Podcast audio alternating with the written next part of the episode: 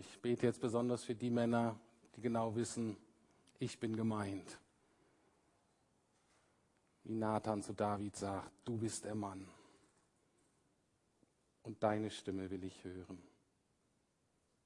Und sei es Lob oder sei es Klage oder sei es Bitte, ähm, sei es Flehen, sei es Proklamation, der Herr hört. Und dafür danke ich dir, Herr, dass du das tust.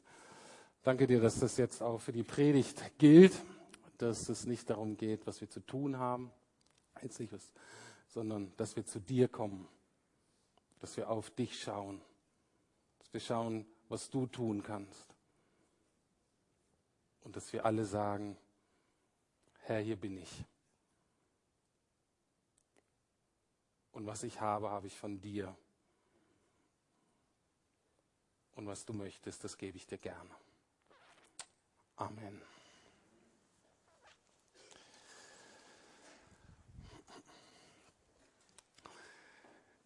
Die Predigt heißt Wachsen im Glauben und die ist durchaus ähm, nicht doppeldeutig, aber in zwei Richtungen zu verstehen. Das eine ist, ihr könnt übrigens beten, dass ich hier nicht über diese Kabel falle. Ich muss hier immer so rumlaufen. Ähm, ansonsten haltet eure Handys bereit, ist bestimmt lustig. Wenn, dann will ich das auch sehen. Ne? Okay? Nicht nur, dass ihr Spaß habt. Ähm, also wachsen im Glauben. Und zwar in beide Richtungen. Oft nennen wir ja Wachsen im Glauben, dass es um den Glauben geht und dass, wir, dass unser Glauben zunimmt. Darum geht es heute auch. Aber es geht heute auch um Wachsen, um Wachstum. Ähm, zahlenmäßig geschieht ja, aber eben auch im Sinne von Haus in Veränderung. Und auch das soll eben im Glauben geschehen. Das soll nicht menschlich geschehen, soll nicht hauptsächlich strategisch geschehen, das soll im Glauben geschehen. Ähm, für mich ist es ein bisschen sonderbar, diese Predigt zu halten über einen Umbau, weil ein Grund, weshalb ich nie alleiniger Pastor in einer Gemeinde sein wollte oder leitender Pastor in dieser, ist derjenige, einer von vielen, aber einer ist, dass ich wusste, wenn eine Gemeinde sich normal entwickelt, dann wächst sie, wenn sie gesund ist. Und das bedeutet immer, dass man irgendwann ein Bauprojekt am Hals hat. Und das war genau das, wo ich sage, Herr bewahre bitte mit mir nicht. Und ich musste schmunzeln, weil das eine der vielen Dinge ist in meinem Leben, wo Gott sich das geduldig angeguckt hat und nach und nach ähm, sozusagen mich herangeführt hat an meine Ängste, an meine Widerstände und sagt, okay Rüdiger, auch in deinem Leben ist jetzt der nächste Glaubensschritt dran. Und ich habe immer erlebt von den Dutzenden von solchen Bereichen, wo ich sage, nee Gott, das mit mir nicht. Ähm, dass der Herr da weiß, dass es ein Wachstumsschritt ist und dass es im Endeffekt nur gut ist für alle Beteiligten. Der zweite Grund, weshalb diese Predigt ein bisschen komisch ist, ist, ich hasse Kollektenpredigen. Ich persönlich. Ich hasse sie. Und wenn du nicht weißt, was eine Kollektenpredigt ist, dann hoffe ich, dass du heute keine kennenlernst. Ich hoffe, es wird keine. Auf der anderen Seite ist diese Predigt für mich total natürlich. Ich freue mich darauf. Warum?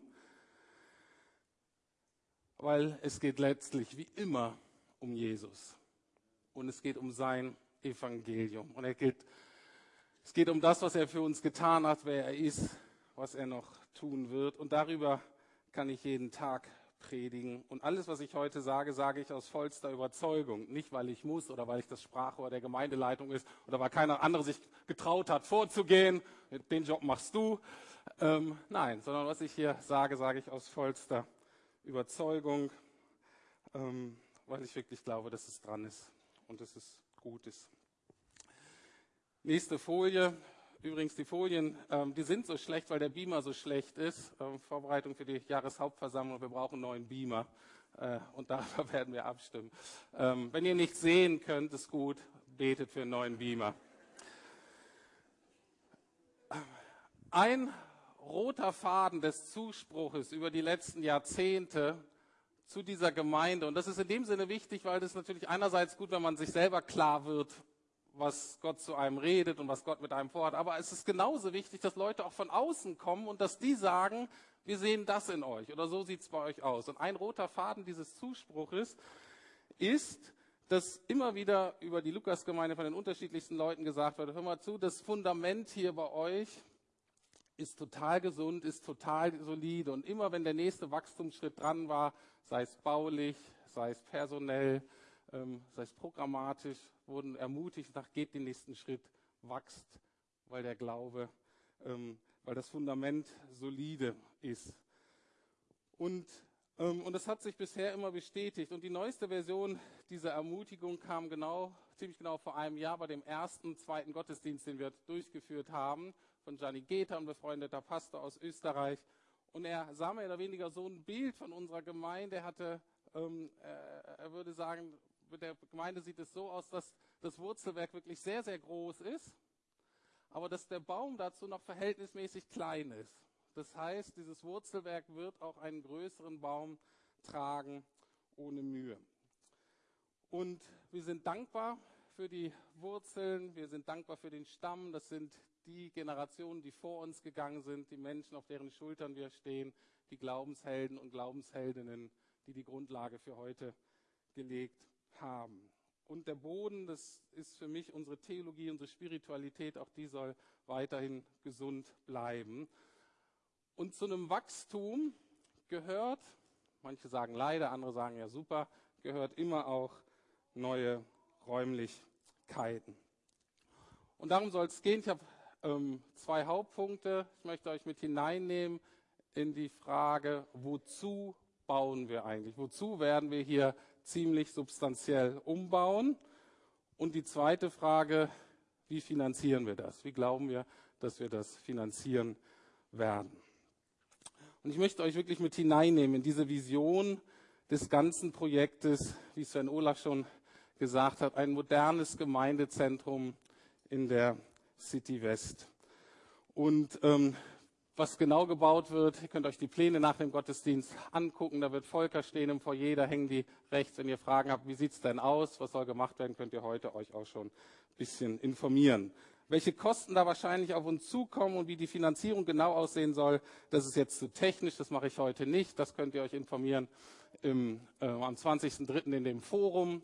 Am 3.4. in der Jahreshauptversammlung werden wir das auch nochmal aufgehen. Wir werden euch nochmal schriftlich ausführlich informieren sodass wir hoffen, dass ihr dann so gut informiert seid, dass wir dann im Mai endlich darüber abstimmen können, wie es dann weitergeht. Die erste Frage, wozu machen wir das? Und die Frage ist relativ einfach zu beantworten. Wir tun das, um Jesus zu ehren. Keiner der von, von uns, der da involviert ist, ist daran interessiert, dass wir einfach cooler, hipper und moderner werden. Wir sind fest davon überzeugt, wenn das unser Ziel wäre, dafür, das lohnt den Aufwand nicht und das lohnt Geld nicht. Keiner von uns leidet an Minderwertigkeitskomplexen und möchte sein angeschlagenes Selbstwertgefühl dadurch aufbessern, dass er in einer größeren oder cooleren Gemeinde ist. Ich war jetzt ja mit den Leuten hier zusammen. Die Gemeindeleitung ist psychisch wirklich stabil ähm, sind fitte Leute. Ne? Also wir, wir, ähm, wir müssen da nichts kompensieren. Und ja, es stimmt, mit dem Geld könnte man auch viele andere gute Dinge tun. Und wir werden gute Dinge tun. Das wird sich nicht ausschließen. Aber worum geht es uns? Es geht um Jesus. Es ging in dieser Gemeinde letztlich immer um Jesus und es wird immer um Jesus und um sein Evangelium gehen. Ich hatte mir vor kurzem eine Predigt von Klaus-Günther Pacher angehört, das ist der leitende Pastor einer äh, unserer Gemeinde ähm, in, in Bremen. Ähm, die größte Gemeinde im Mühlheimer Verband, die sehr groß gewachsen ist in den 30 Jahren, wo er da war. Und er sagte etwas über die Motivation seiner, seiner Aufgabe. Als er angefangen hat, da in so einer kleinen, veralterten Gemeinde, ähm, wurde er gefragt, warum machst du das eigentlich? Warum investierst du dich? Und er sagte Folgendes. Er sagte, die Bedeutung des Evangeliums steht in keinem Verhältnis zu dem Auftreten und der Bedeutung seiner Kirche in diesem Land. Und wenn das für Bremen galt, dann gilt es auf alle Fälle auch für Berlin. Und Klaus-Günter Pache sagte dann ganz einfach in seiner lapidaren Art, und damit konnte ich mich schwer abfinden. Ich formuliere das nochmal aus, was er meinte. Wir haben die beste Botschaft der Welt. Wir kennen den wunderbarsten und demütigsten Menschen aller Zeiten, den einzigen Helden der Menschheitsgeschichte, Jesus Christus. Wir sind die Kinder des schönsten, des mächtigsten, des barmherzigen Gottes überhaupt. Ja, wir würden sagen, des einzig wahren Gottes. Aber die Tragik ist, dass wir als Gemeinde, wir als Kirche Jesu auch in dieser Stadt nicht in diesen Realitäten leben, das nicht ausleben. Und dass auch die Berliner anderen Göttern nachlaufen. Und die Berliner gehen an diesen fremden Göttern zugrunde. Mit ihnen und an ihnen. Und Klaus-Günther Pache sagt einfach, und damit konnte ich mich nur schwer abfinden. Und ich sage mittlerweile auch, auch ich kann mich damit nicht mehr abfinden.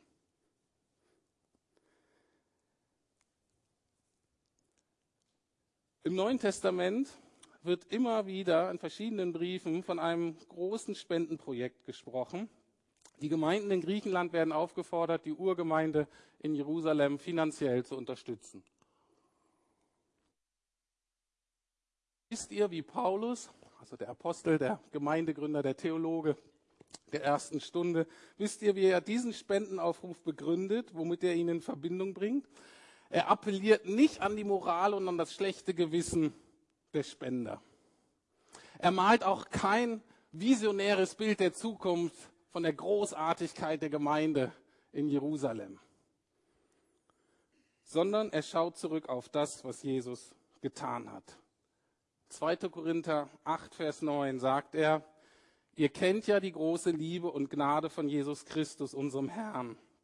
Obwohl er reich war, wurde er um euretwillen arm, um euch durch seine Armut reich zu machen.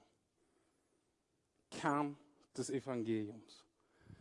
Jesus, der alles hatte, der Gott war, der in Herrlichkeit lebte, wurde arm für uns, damit wir reich würden in ihm. Und genau diese Logik gilt jetzt auch für uns. Ich hoffe sehr, dass wir alle, egal auf welchem Niveau, dass wir alle in den nächsten Jahren etwas ärmer werden. Materiell. Damit Jesus geehrt wird und andere Menschen reicher werden können in Jesus. Jetzt die Frage, wer soll reicher werden? Der erste Punkt, ähm, wir als Lukas-Gemeinde, nicht der Hauptpunkt, aber jetzt der erste Punkt, wir als Lukas-Gemeinde sollen in dem Sinne reicher werden. Kurze ähm, Antwort auf die Frage, warum machen wir das einfach? zwei Punkte zusammengefasst. Wir haben in diesem Gebäude einen sehr großen Renovierungsrückstau und wir platzen teilweise aus allen Nähten. wenn ihr das Foyer gleich genießt nach dem ersten Gottesdienst, das ist für alle Leute, die ein bisschen sensibler sind, kurz vor der Panikattackengrenze. Ähm, ich äh, zeige mal das nächste Bild. Ähm, wunderbar, sieht man nichts. Ähm, könnt ihr bitte zehn Sekunden für einen neuen Beamer beten? Ähm, ähm, das ist nur so ein Bild. So, es wird nicht so aussehen, aber es ist nur so ein Bild. Eigentlich wollte ich euch sagen, wie, wie das Foyer aussehen ähm, könnte. Ähm, egal, ich wollte euch ein bisschen Lust machen, aber jetzt müsst ihr halt für den Beamer sparen. Egal. Wir wachsen hier als Gemeinde. Wir hatten im letzten Jahr ungefähr 20 Prozent mehr Gottesdienstbesucher durch den zweiten Gottesdienst. Das bedeutet auch, dass das Auswirkungen hat, natürlich mittelfristig auf die Kinder, Jugenden und junge Erwachsenenarbeit, die mehr Platz brauchen. Wir sind überhaupt nicht altersgerecht in diesem Haus. Wir sind auch nicht barrierefrei. Das ist für die Senioren schwierig. Das ist für den Seminarbetrieb schwierig. Und wir haben große Investitionen, müssen wir tätigen im Bereich Brandschutz. Okay, das sind so die Notwendigkeiten jetzt ganz für uns als Lukas-Gemeinde. Aber das ist eigentlich nicht unsere Hauptmotivation, das ist mehr eine Notwendigkeit. Unsere Motivation dahinter ist eigentlich eine andere. Und zwar die nächsten zwei Punkte. Wozu tun wir das? wir tun das auch und besonders für unseren Kiez. Ich weiß nicht, ob ihr das mitgekriegt habt. Nach der Wende ähm, wurde er hauptsächlich im Ostteil der Stadt ähm, investiert. Nachdem so der Osten und die Mitte so ein bisschen gesättigt war, ist spätestens seit fünf Jahren wird hier auch im Westteil, im alten Westteil, City West, massiv investiert.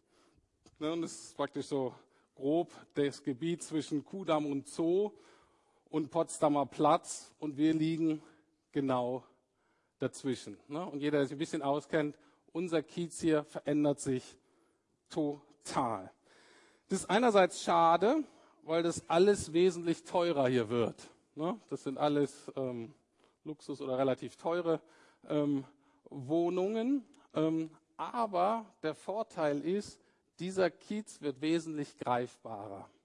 Wir werden wesentlich mehr Leute haben, die hier vor Ort wohnen werden, mehr Menschen, die wir gezielt erreichen wollen. Und natürlich sagt ihr zu Recht, nur weil man ein neues Gebäude hat und selbst wenn das schicker ist und besser reinpasst kulturell, kommen die Leute noch nicht ganz genau. Und deswegen ist der Schwerpunkt in diesem Jahr, dass wir wieder lernen wollen. Und wir haben ja auch Cody Moore eingestellt, das war mit einer kleinen Stelle. Wir hoffen noch mehr aufzustocken im Laufe des Jahres, dass wir sagen, wir wollen die Menschen erreichen. Wir wollen von Jesus erzählen, gerade auch denen, die Jesus noch nicht kennen und die nach Berlin gekommen sind in diesen Kiez und nie auch nur einen Gedanken verschwendet haben, dass sie hier ihr Leben Jesus übergeben werden. Und die wollen wir in Zukunft erreichen und davon werden wir mehr haben. Und natürlich wollen wir auch Neustart weiter unterstützen.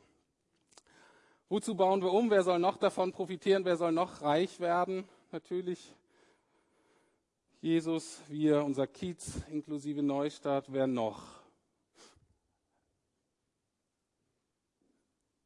Es soll noch davon profitieren, wieder im vermehrten Maße ganz Berlin und das Reich Gottes in Berlin. Und auch das ist, wenn ihr schon länger in dieser Gemeinde seid, überhaupt nichts Neues. Das ist Teil der Kernberufung der Lukasgemeinde, ob dir das passt oder nicht, ob mir das passt oder nicht. Das ist von Gott reingesprochen worden über die Jahrzehnte und das ist ein Fakt. Diese Gemeinde ist im Herzen der Stadt für die Stadt und zwar auch für die ganze Stadt. Und die Sache ist die, dass die Anfragen nach Konferenzen und Seminaren derart zugenommen hat im letzten Jahr und wir sagen alles ab.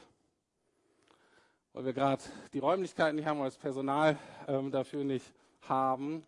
Und wir wollen umbauen, damit wir auch einen modernen Seminar- und Konferenzbetrieb hier anbieten können. Diese Stellung ist für Konferenzen, es gibt viele Konferenzen, die haben so eine Größe von 250 und 300 Mitarbeiter, Werke und so weiter. Und wir sind hier sowas von attraktiv. Und, ähm, und wir wollen ganz bewusst sagen, dafür sind wir da. Und wir wollen das unterstützen.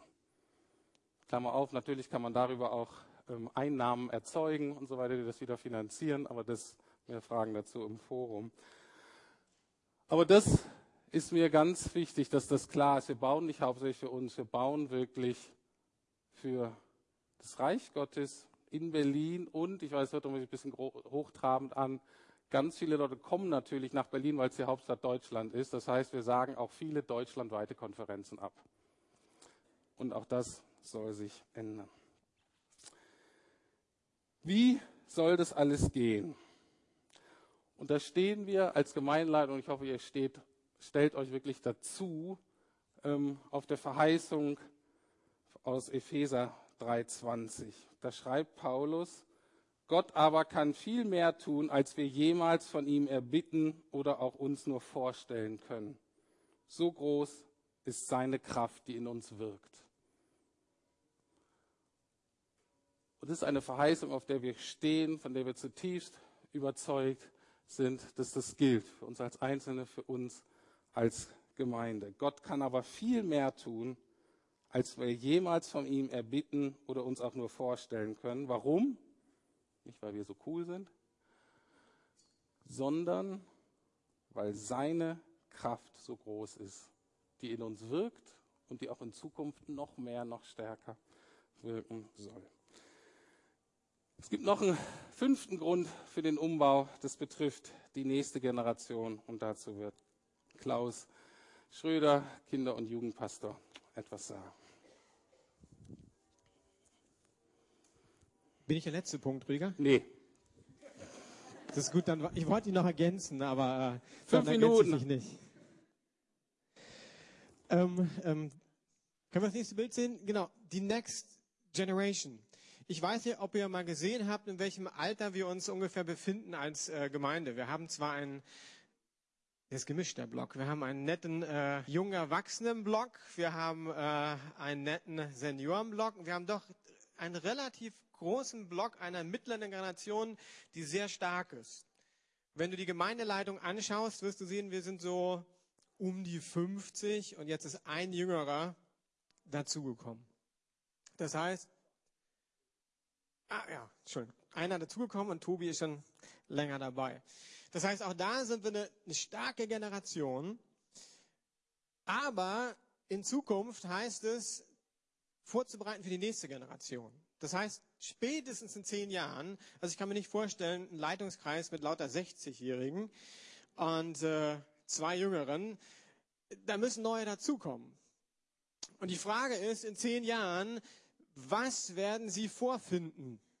Also ihr werdet ja noch dann merken, es werden verschiedene Vorschläge gemacht im Laufe des Prozesses, wie wir renovieren. Wir können auch die kleine Lösung finden. Da machen wir alles richtig nett und brandschutztechnisch okay. Das bedeutet aber keine neuen Möglichkeiten groß. Und in zehn Jahren würde es bedeuten für eine neue Generation, was machen wir jetzt? Und deshalb ist mein Traum, meine Vision in den nächsten zehn Jahren, das nächste Bild bitte, ein richtig schönes Haus zu übergeben bei der Staffelübergabe, um zu sagen, pass auf, wir haben gut vorgearbeitet. Hier habt ihr das Beste, was wir irgendwie geben konnten. Lauft weiter, weil das ist ein Staffellauf. Und Hans-Peter habe ich, ich weiß nicht, letztes Jahr gesehen im Flur, hat er wie wild renoviert. Irgendwie wollte er eigentlich nur, glaube ich, leicht renovieren und plötzlich wurde es zu einer großen äh, Flur. Äh, Renovierung, weil doch mehr abfiel als gedacht. Und dann kam wir ins Gespräch, warum überhaupt die Renovierung? Dann meinte er auch, ich renoviere eigentlich für meine Kinder. Also gar nicht mal für ihn, sondern er hat schon die Perspektive, er bereitet was vor für seine Kinder, um es dann zu übergeben. Und wenn ich an einen äh, Umbau denke, dann ist er nicht zuallererst für mich, sondern ich möchte für die nächste Generation was vorbereiten, dass wir die Stärke, die wir jetzt haben, nutzen. Dass wenn die neue Generation Leiterschaft übernimmt, die nicht als erstes überlegen müssen, äh, eigentlich müssten wir das ganze Ding jetzt mal hier umbauen. Das sehe ich mehr so als unsere Verantwortung. Von daher äh, merke ich für mich auch, die kleine Lösung ist nicht so die Option, aber da werdet ihr mehr Informationen kriegen, weil ich was richtig Gutes übergeben möchte. Habe ich fünf Minuten schon rum? Zwei oder drei, das ist gut, danke. Ähm, ich hatte, wir haben gebetet natürlich auch während äh, des Wochenendes. Ich hatte einen, einen Eindruck, der war eigentlich ganz simpel, aber der zeigt für mich, was ich mir eigentlich ersehne. Und zwar habe ich empfunden, Gott möchte sich verherrlichen durch den ganzen Bau. Das heißt, dass wir rauskommen und merken, Gott ist gut, Gott ist groß. Was möchte Gott tun, wenn wir gebaut haben? Er möchte sich durch die Räumlichkeiten verherrlichen. Na klar. Es geht um die Herrlichkeit Gottes. In allem. Also jetzt, im Bau, nach dem Bau. Und das ist meine tiefe Sehnsucht. Und ich wünsche mir auch, dass Menschen ja Jesus kennenlernen. Wir leben in Berlin. Man muss auch sagen, Gott redet auch durch Schönheit. Also ich will mir nicht sozusagen Prunkbau hier hinstellen, aber es gibt Leute, die kommen in Gebäude rein und sagen erstmal, ah, das ist ja angenehm. Kirche, habe ich mir nicht so vorgestellt. Ist ja interessant. Also da wurde noch gar nicht gepredigt, die haben noch kein Wort Musik gehört, sondern die sind einfach, da werden Impulse weitergegeben durchs Umfeld. Von der will ich keinen Prunkbau haben, aber ich möchte schon was, wo Berliner, die halt, Berliner sind halt Berlin gewöhnt, ne? Ist so. Dass die reinkommen, merken, hier ist was von Gottes Gegenwart zu spüren. Was sie auch im Haus widerspiegelt und natürlich dann auch in Predigt, hoffentlich in Gemeinschaft und so weiter. Von daher ist es so, die Herrlichkeit Gottes möchte ich sehen in dem Prozess. Ist es ein Abenteuer? Auf jeden Fall. Habe ich den totalen Glauben? Ah, also, ich bin zuversichtlich. Äh, und trotzdem mit äh, Herz sagen, und wir haben auch noch gar nichts entschieden. Also, wenn ihr uns jetzt sozusagen mutig reden und predigen hört, wir haben nichts entschieden. Also wir, ermutigen euch und dann präsentieren wir das. Ich glaube, Rüdiger gibt euch noch den Fahrplan und dann natürlich werden wir gemeinsam entscheiden, ist ja klar.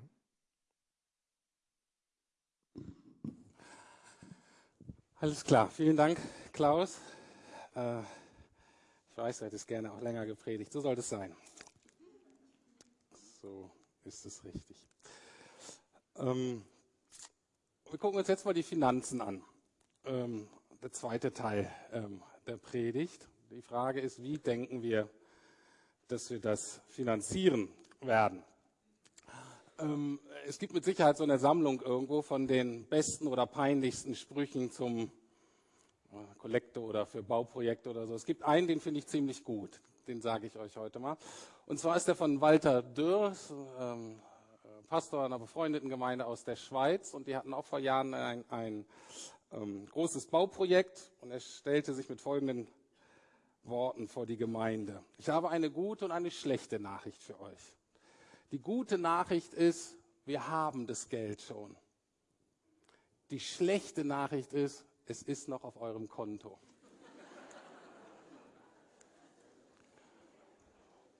Und ich glaube, da steckt sehr, sehr viel Wahrheit drin. Auch für uns. Aber ich möchte ähm, jetzt äh, dieses Thema nicht auf diesem netten, geistreichen Spruch aufbauen, sondern natürlich auf dem Worte Gottes. Und ich möchte einen Vers vorlesen, der im nächsten Kapitel vom Korintherbrief, der die bisherige Erfahrung dieser Gemeinde ähm, sehr gut zusammenfasst, widerspiegelt und die Überzeugung, dass es genauso weitergehen wird. Und zwar in 2. Korinther 9, Vers 8 steht, er, Gott, Jesus, er wird euch großzügig mit allem versorgen, was ihr braucht. Ihr werdet haben, was ihr braucht, und ihr werdet sogar noch etwas übrig behalten, das ihr mit anderen teilen könnt. Das ist die Grundüberzeugung, die das Evangelium der Treue und Versorgung Gottes widerspiegelt, angewandt auf einen ganz praktischen Bereich der Finanzen. Er wird euch großzügig mit allem versorgen, was ihr braucht. Ihr werdet haben, was ihr braucht. Und ihr werdet sogar noch etwas übrig behalten, das ihr mit anderen teilen könnt. Und wie gesagt, das war bisher die Erfahrung dieser Gemeinde. Und wir sind davon überzeugt, dass es auch in Zukunft so bleibt. Was bedeutet das ganz konkret? Wer soll wie viel geben? Ähm, ich fange mit dem ersten Punkt an und das ist der wichtigste. Der erste Punkt ist der Glaube oder glaubensvolle Gebet. Uns ist ganz wichtig, dass das ein Glaubensprojekt der ganzen Gemeinde ist und nicht nur derjenigen, die Geld übrig haben. Und es geht hier von uns allen, die sich irgendwie zu dieser Gemeinde halten, um eine innere Entscheidung, dieses Projekt im Glauben und im Gebet mitzutragen. Natürlich kannst du kritisch nachfragen und so weiter. Klar, dafür haben wir ja die nächsten Treffen. Aber es geht darum, im Glauben und im Gebet das innerlich mitzutragen.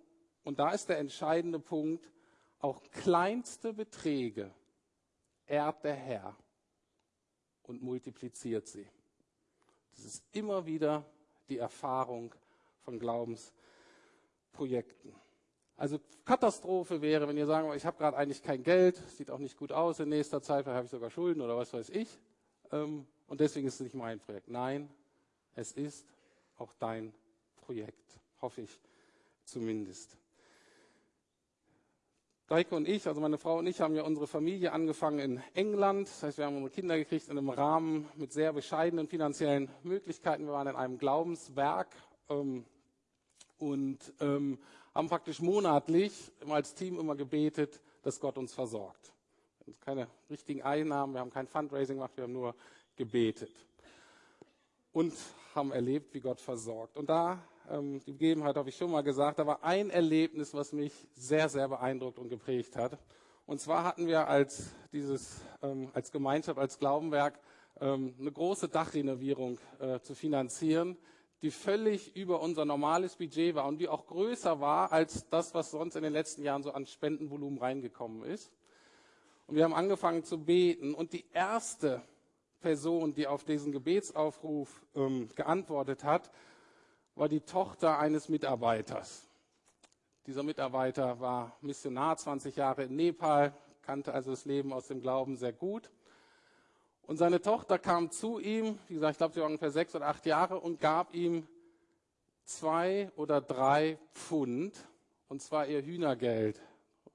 Sie hatten ein paar Hühner und diese Tochter hat eben ein paar Eier verkauft und ihr Geld gespart. Und da sagte sie, Papa, das ist mein Beitrag zu diesem Umbau.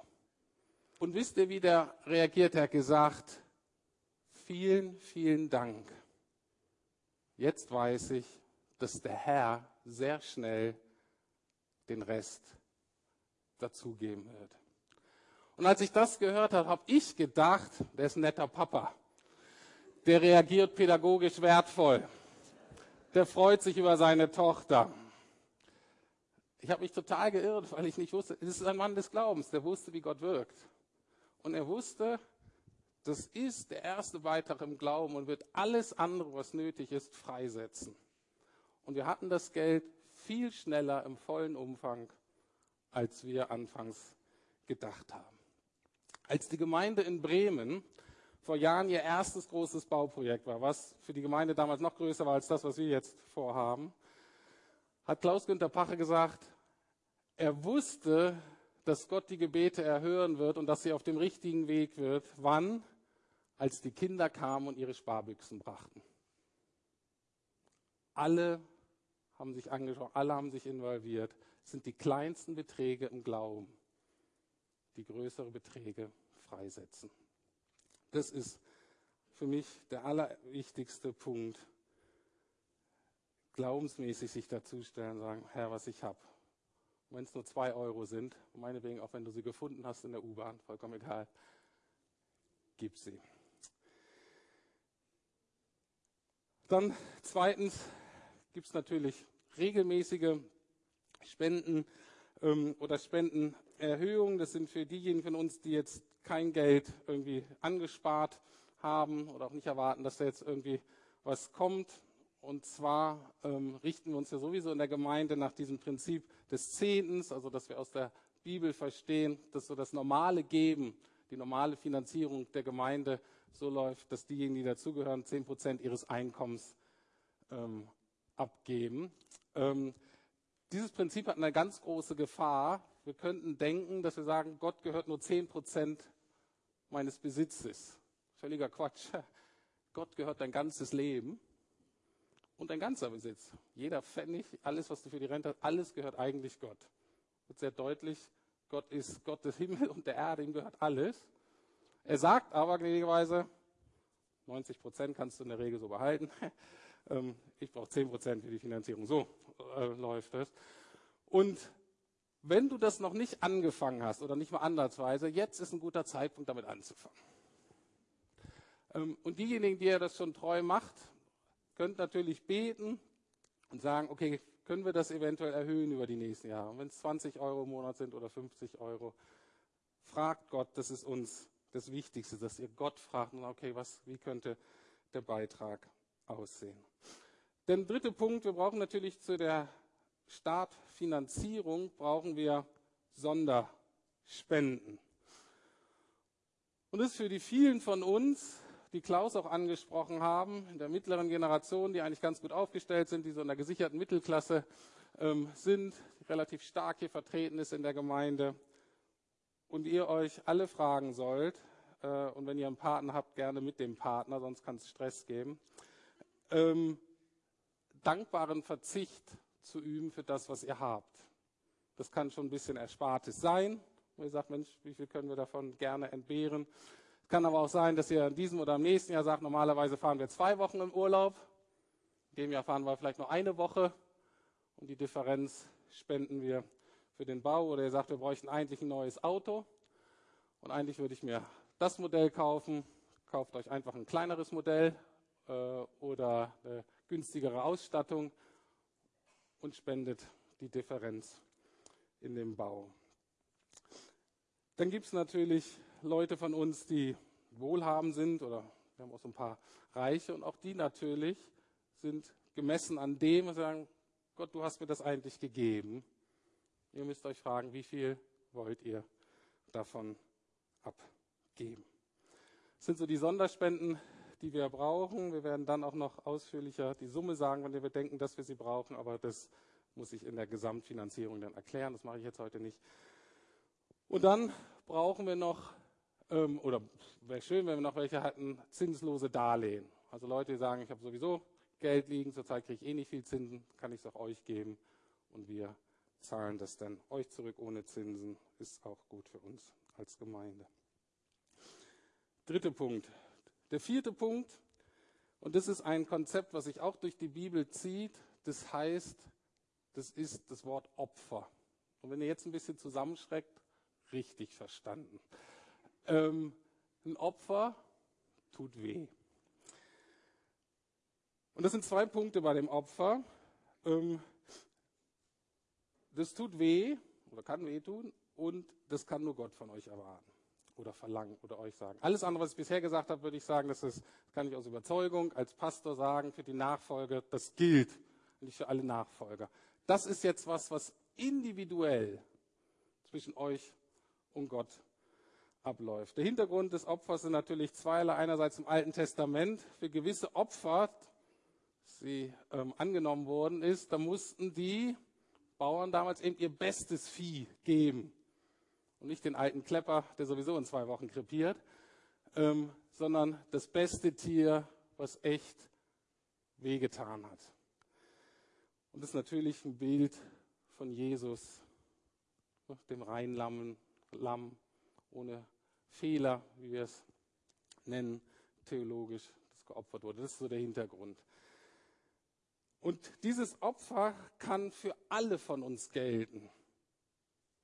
Biblisch gesprochen für die arme Witwe und auch für sehr reiche Abrahamstypen und für alle dazwischen.